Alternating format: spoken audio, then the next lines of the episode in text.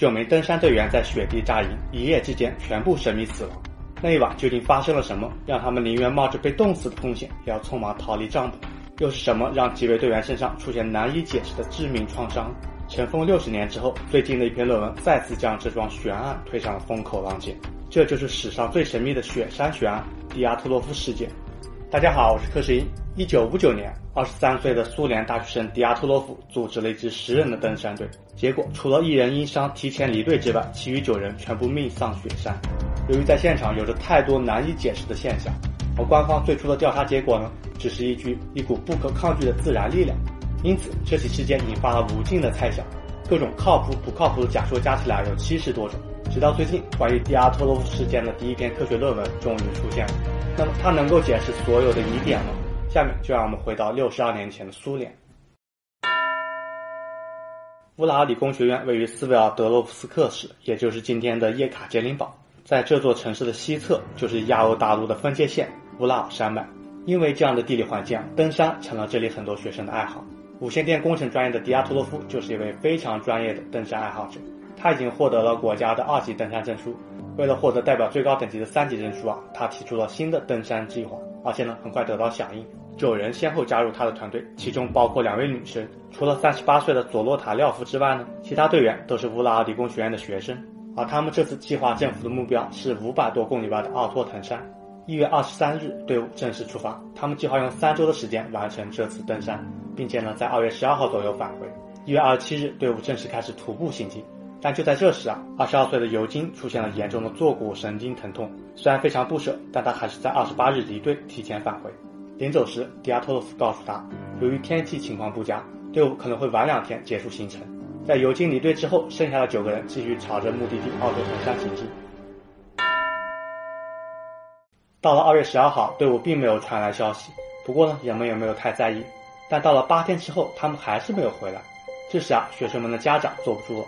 他们告诉了学校，于是学校组织了由学生和老师志愿者组成的搜救队。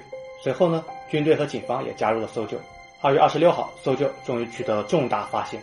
他们在这座山的雪坡上找到了登山队的帐篷，帐篷的一部分埋在雪里。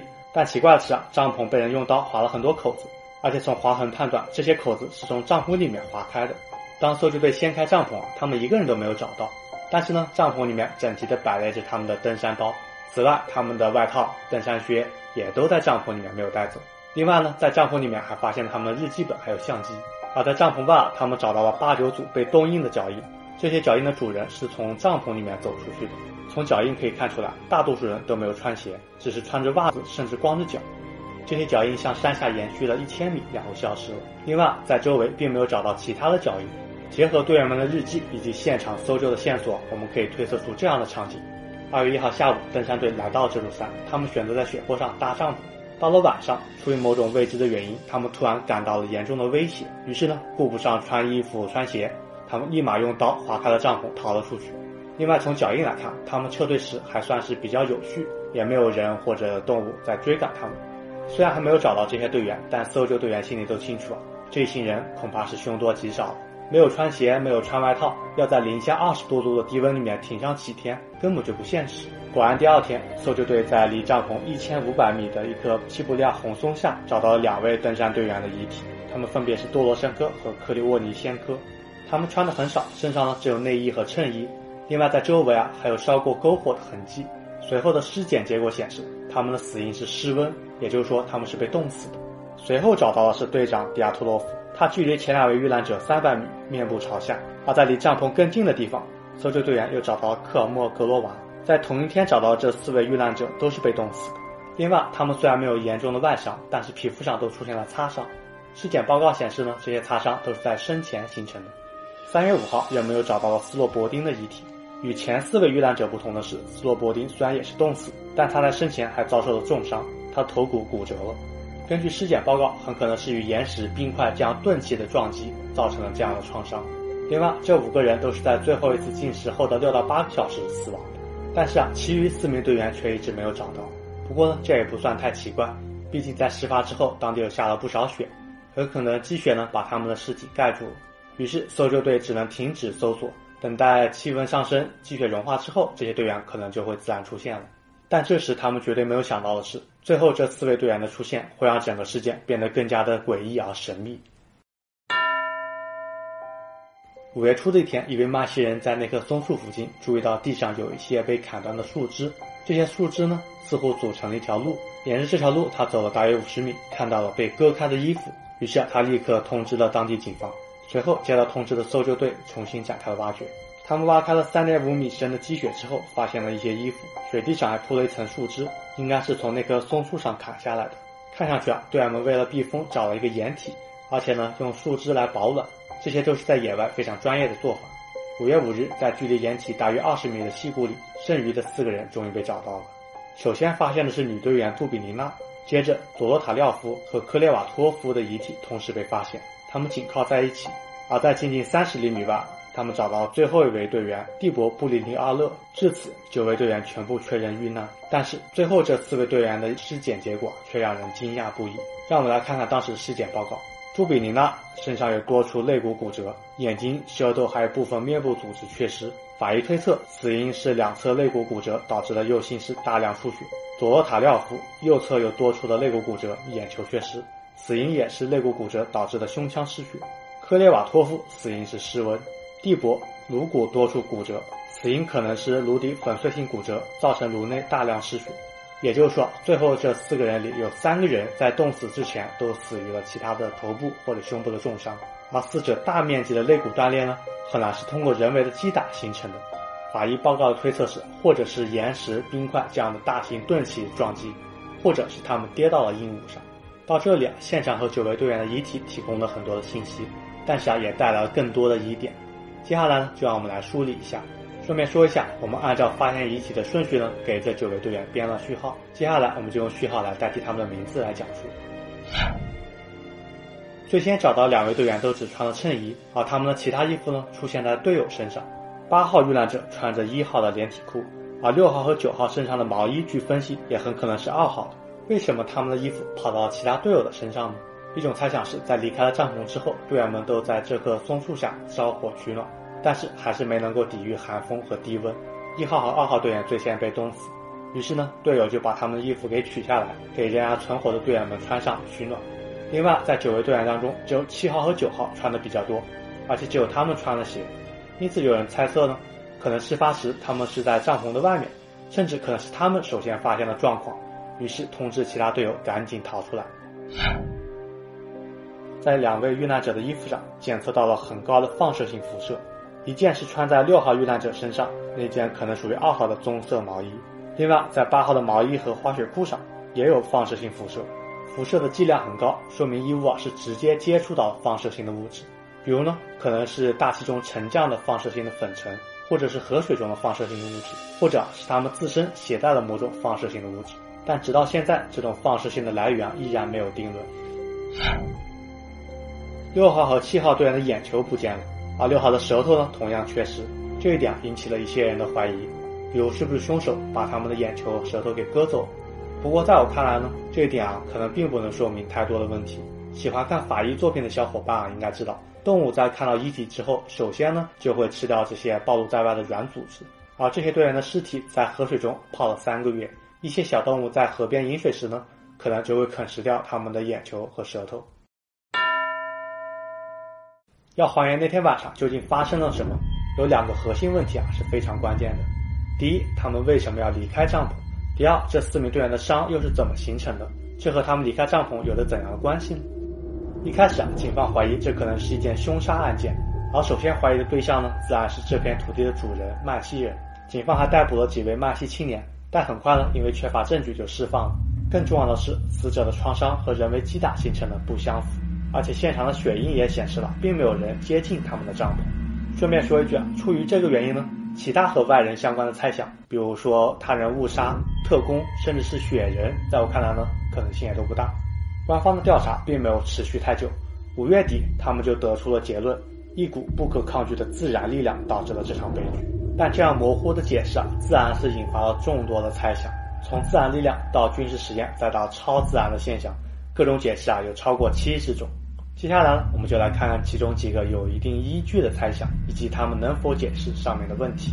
顺便说一下，有一些比较著名的猜想，比如说 UFO 是基于所谓的现场照片得出的，但是在查看了资料之后，发现这些所谓的现场照片呢并不成立，所以啊，这里就暂不讨论。军事实验，这个猜想拥有不少支持者，他们认为呢，可能是军方啊当时发射了某种武器，比如说导弹。或者是武器的冲击波让队员们误以为这里发生了雪崩，或者是在帐篷外的两个人啊看见了天空中的亮光。总之呢，他们就会恐慌地逃了出来。支持这个理论其他依据还包括呢，如果是核试验，那么从空中洒落的放射性物质就能够解释六号和八号衣服上的发现。而空中的爆炸呢，理论上也有可能导致严重的骨折。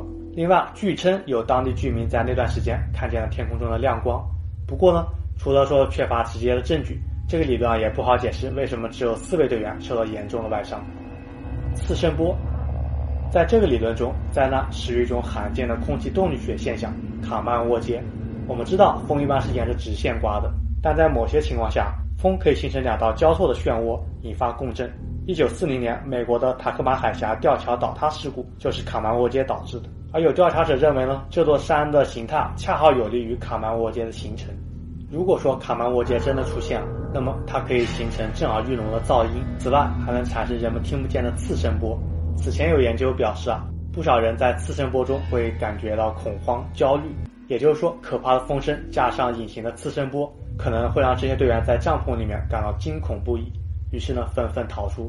当然，这个理论也有着明显的不足。首先呢，当晚有没有卡曼沃街出现已经无从考证了。而且这个理论啊，只能勉强解释他们为什么会逃出帐篷，但之后他们的伤是怎么回事，还需要额外的解释。下降风，这是另一种基于天气现象的猜想。下降风可以出现在山地的夜间，这时啊，山脊的空气比谷底的空气冷得更快，因此冷空气会迅速下沉。而且和一般的风暴不同呢，下降风出现的非常迅速，这或许可以解释为什么队员们来不及穿戴就迅速逃出了帐篷。之后呢？他们本期待在风停之后返回帐篷，但在这之前，队员们就冻死在了野外。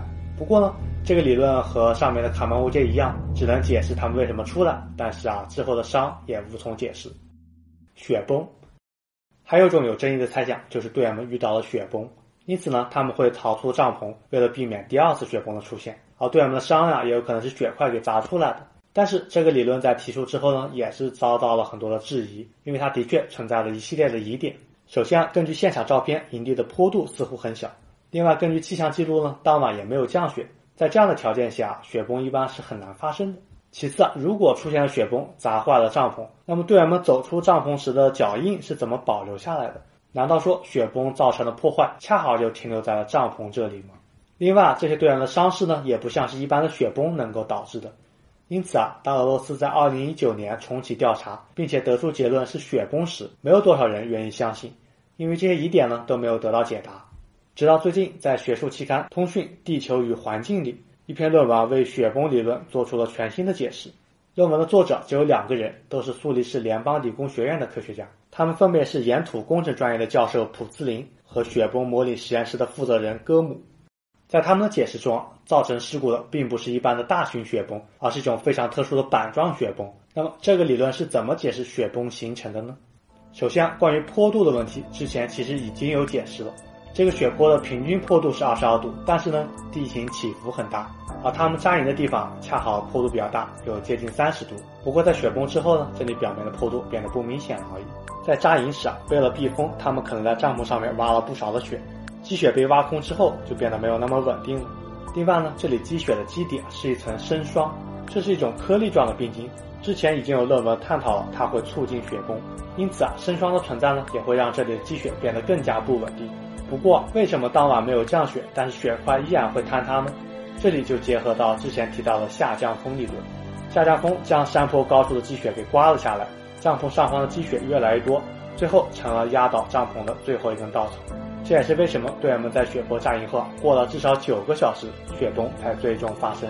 而且啊，这也能解释为什么雪崩砸到了队员，掩埋了帐篷，但是脚印依然能够得到保存。